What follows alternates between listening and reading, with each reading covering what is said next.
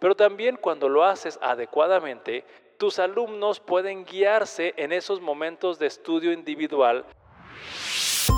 En el siglo XXI, los profesores de medicina y ciencias de la salud se enfrentan a nuevos retos en el entorno de aprendizaje moderno.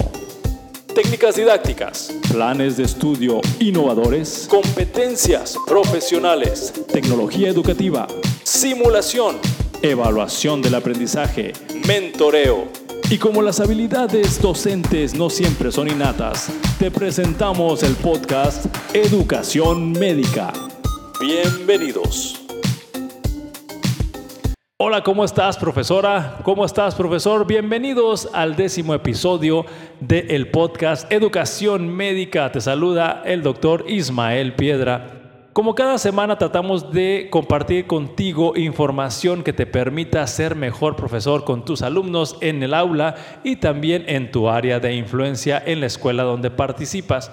Y el día de hoy el tema se titula cómo redactar objetivos específicos de cada uno de los temas o subtemas de tu asignatura. Así que te pido que te quedes hasta el final y nos acompañes. Como te imaginarás, profesor y profesora, para todos los docentes de las carreras de ciencias de la salud es todo un reto lograr plantear un objetivo de aprendizaje. Esto, este reto cuando lo resolvemos adecuadamente, podemos tener muy claro la profundidad de los contenidos o de los saberes que vas a abordar en tu asignatura o materia. Pero también cuando lo haces adecuadamente, tus alumnos pueden guiarse en esos momentos de estudio individual para poder leer por cuenta propia, para poder investigar y lograr esos aprendizajes que se van a complementar mucho con la experiencia que están viviendo guiados por ti en un aula de clases.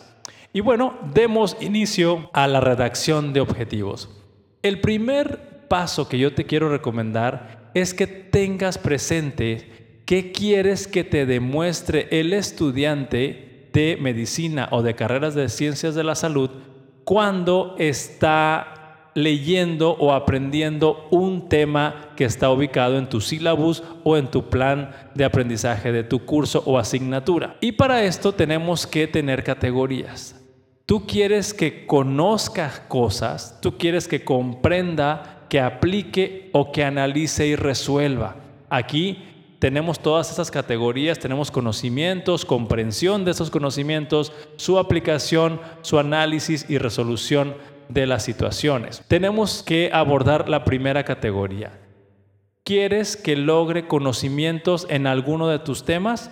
Pues esto significa que el estudiante tiene que recordar información, tiene que recordar hechos, datos, números, valores o algunas medidas. Creo que la mayor parte de asignaturas en ciencias de la salud no necesariamente se requiere que los estudiantes recuerden datos muy puntuales. Sin embargo, va a haber algunos momentos de las asignaturas o algunos eh, fragmentos de las asignaturas o materias que sí requiera un estudiante memorizar datos muy específicos. Estás escuchando Educación Médica.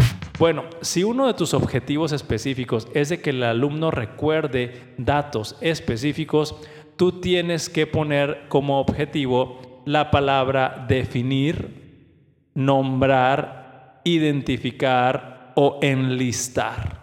Estas cuatro palabras que te estoy dando sirven muy bien cuando quieres que el estudiante recuerde datos. Recuerda, te recuerdo que son la palabra definir, nombrar e identificar. Vamos a explicar. Identificar las causas más comunes de fiebre en pediatría. Por lo tanto, ahí tenemos ahí el objetivo muy específico para que el estudiante recuerde las causas. Definir el concepto de sepsis sería otra forma de hacer que el estudiante recuerde una definición. Bien, ya quedó claro el primer paso que es conocimientos. Cuando tú quieres que el estudiante comprenda los conceptos manejados en la asignatura. Esto quiere decir que el estudiante te demuestre que entiende la información, que capta los significados, que también interpreta hechos y además hace inferencias. Después de analizar una situación, hace inferencias. Tú puedes utilizar los siguientes verbos para describir los objetivos.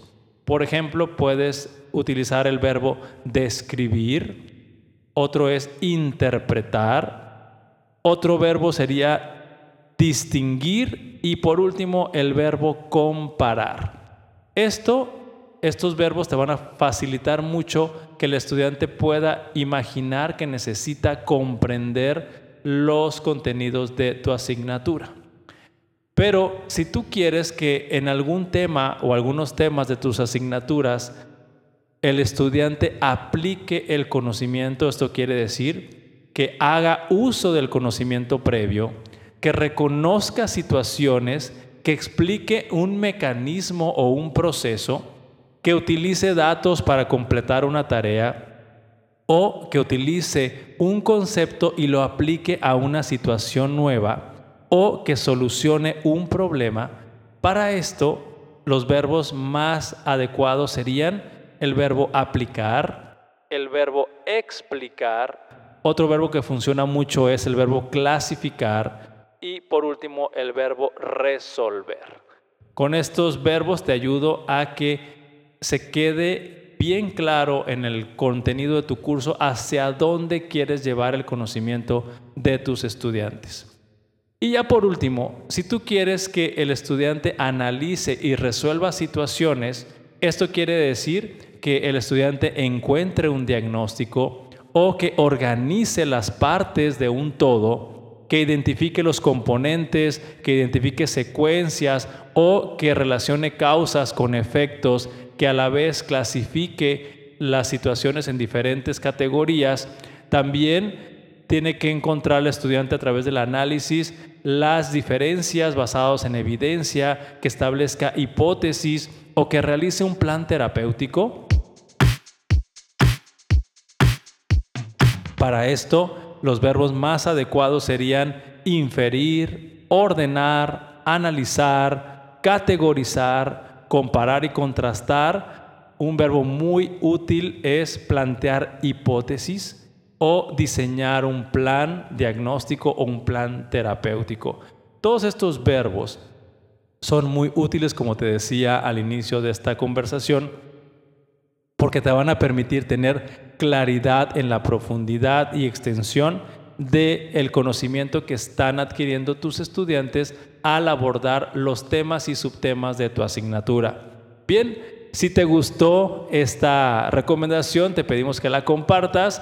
También puedes seguirnos a través de las redes sociales, mandarnos un correo escribiéndonos a ismael.piedra.gmail y con gusto estaremos en colaboración contigo a la brevedad que nos sea posible. Muchas gracias por escucharnos en este décimo episodio.